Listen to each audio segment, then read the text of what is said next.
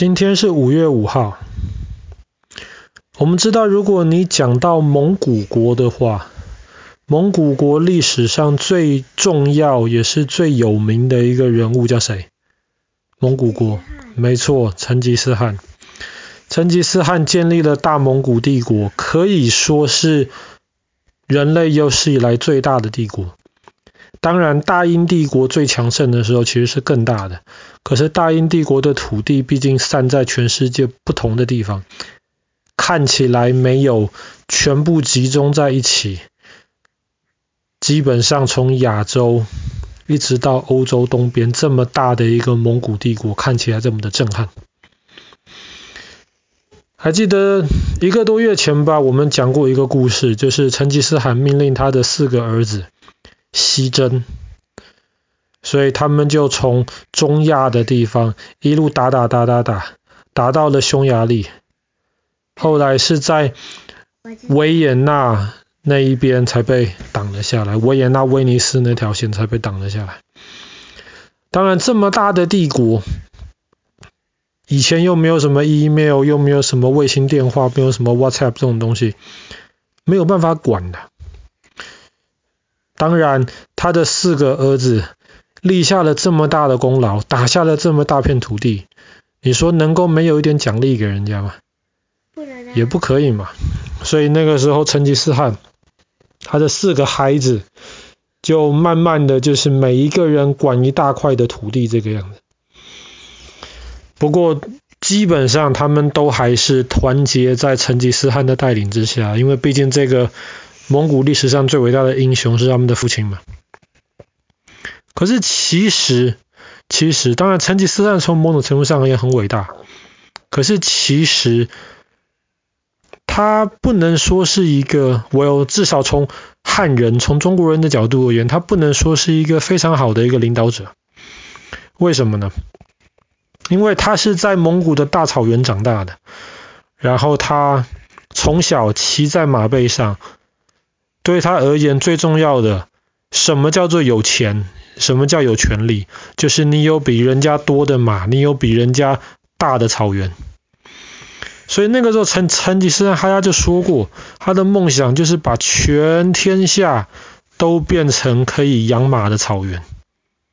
所以当时蒙古他们占领了中国北方，那个时候是金国的一些土地，那些土地在金国的。管理之下几十年了，都变成田了。可是成吉思汗就任凭他的手下把那些田毁掉，然后要把他们重新变成草原。当然，你知道，同样面积的大小，田可以养活的人，绝对比草原能够养活的人多得多。可是因为蒙古地那么大，人口相对比较少，所以在蒙古的时代没有这个问题。其实从中国人的角度而言，蒙古帝国对于中国人影响最大的，其实反而还不是成吉思汗，是他的孙子，叫做忽必烈汗，或是我们就直接叫忽必烈。忽必烈是谁呢？其实成吉思汗死了之后，他的儿子就接续他当蒙古大汗。忽必烈的爸爸是成吉思汗的第四个孩子。大汗本来是大汗，就是他们的国王的意思。大汗这个位置本来是轮不到他第四个孩子的，可是没有想到他的哥哥后来死掉了，所以大汗的位置就变成了是他第四个孩子那一个家族。忽必烈呢，其实在四在第四个孩子那个家族中间，忽必烈上面有哥哥，下面有弟弟。其实本来也轮不到他的，本来接他爸爸大汉的位置的是他的哥哥，他的大哥。可是没有想到，没有想到，他的大哥本来派他往南边打，去打那个时候在长江淮河以南的宋朝，我们叫南宋。他打南宋一下子没有打下来，打到他的哥哥甚至都死在南宋，怎么办呢？大汗死掉了，死在南宋了。那么，全部有关系的人，有机会担任下一任蒙呃蒙古国国王的人，大家都要聚在一起讨论一下谁是下一任的国王。所以有谁有资格呢？Well，他那个死去的哥哥的兄弟，对不对？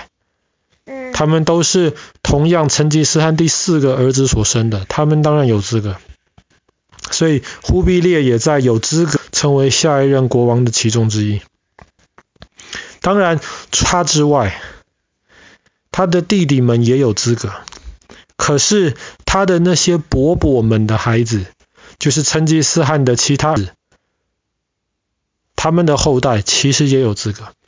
那就说好要回到蒙古的草原上面去开一场大会来决定。本来忽必烈汗是有点不太想回去的，为什么？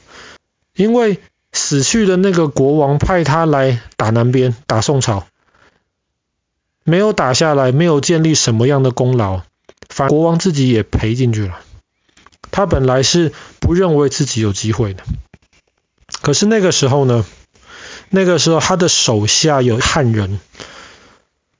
因为忽必烈汗其实自己他对汉人的文化其实非常感兴趣，像他的爸爸或者他的爷爷子罕对汉人的文化一点兴趣都没有，忽必烈是有兴趣的，所以后来他手下的汉人就一直建议他，你赶快放下跟宋朝的战争，赶快逼迫南宋跟你签订一个和平条约，南怕了，后来也签了，答应每年送很多钱给忽必烈汗，所以忽必烈汗就赶快赶回去要开那个大会。可是还没赶回去开到那个大会的时候，他的手下就劝他说：“你就在这边宣布，你接替你哥哥好了，你成为新一代的蒙古大汗好了。”所以在一二六零年的今天，五月五号，忽必烈就自己宣布担任大蒙古国的第五任大汗，接替他哥哥。哇，这个时候当然不服啦，他弟弟不服啊。他的那些伯伯们的孩子也不服啊，怎么办呢？伯伯们的孩子太远了，而管不到，先处理他的弟弟再说。他的第四个弟弟叫做阿里不哥，听起来名字很好笑。阿里不哥。阿里不哥。他的第四个弟弟就想说，为什么是二哥你接这个蒙古大汗的位置，为什么不是我呢？所以这第四个弟弟阿里不哥就要跟忽必烈打一场仗，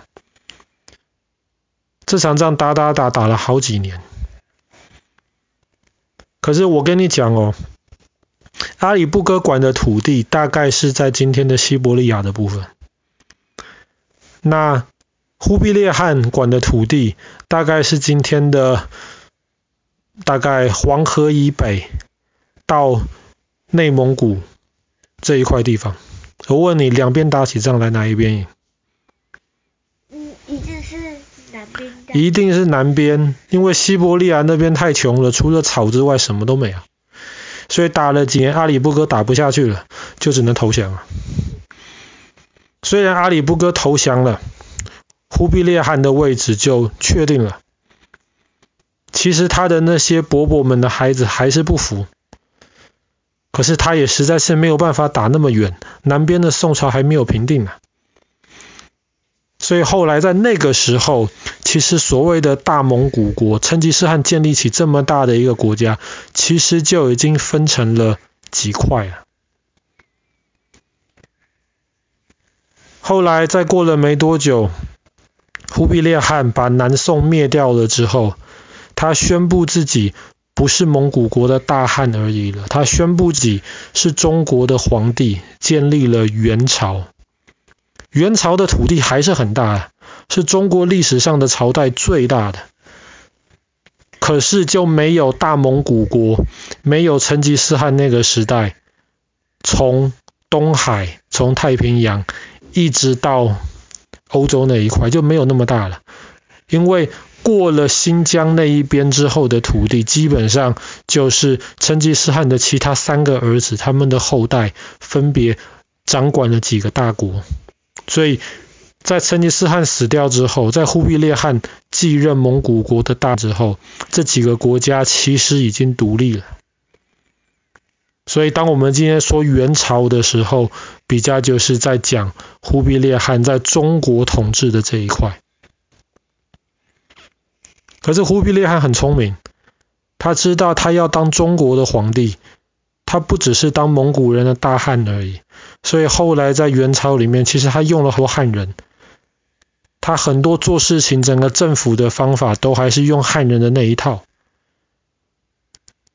所以元朝基本上被认为是汉人的王朝之一。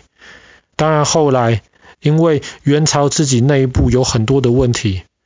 他们还是把他们手下的老百姓分成几等，最一二三对最没有一二三四最上等的是这些蒙古人，第二等的是这些有颜色的人，中亚那一带的人，第三等的是原来金朝统治下的那些汉人，第四等的就是南宋投降的那些汉人，分成一二三四等。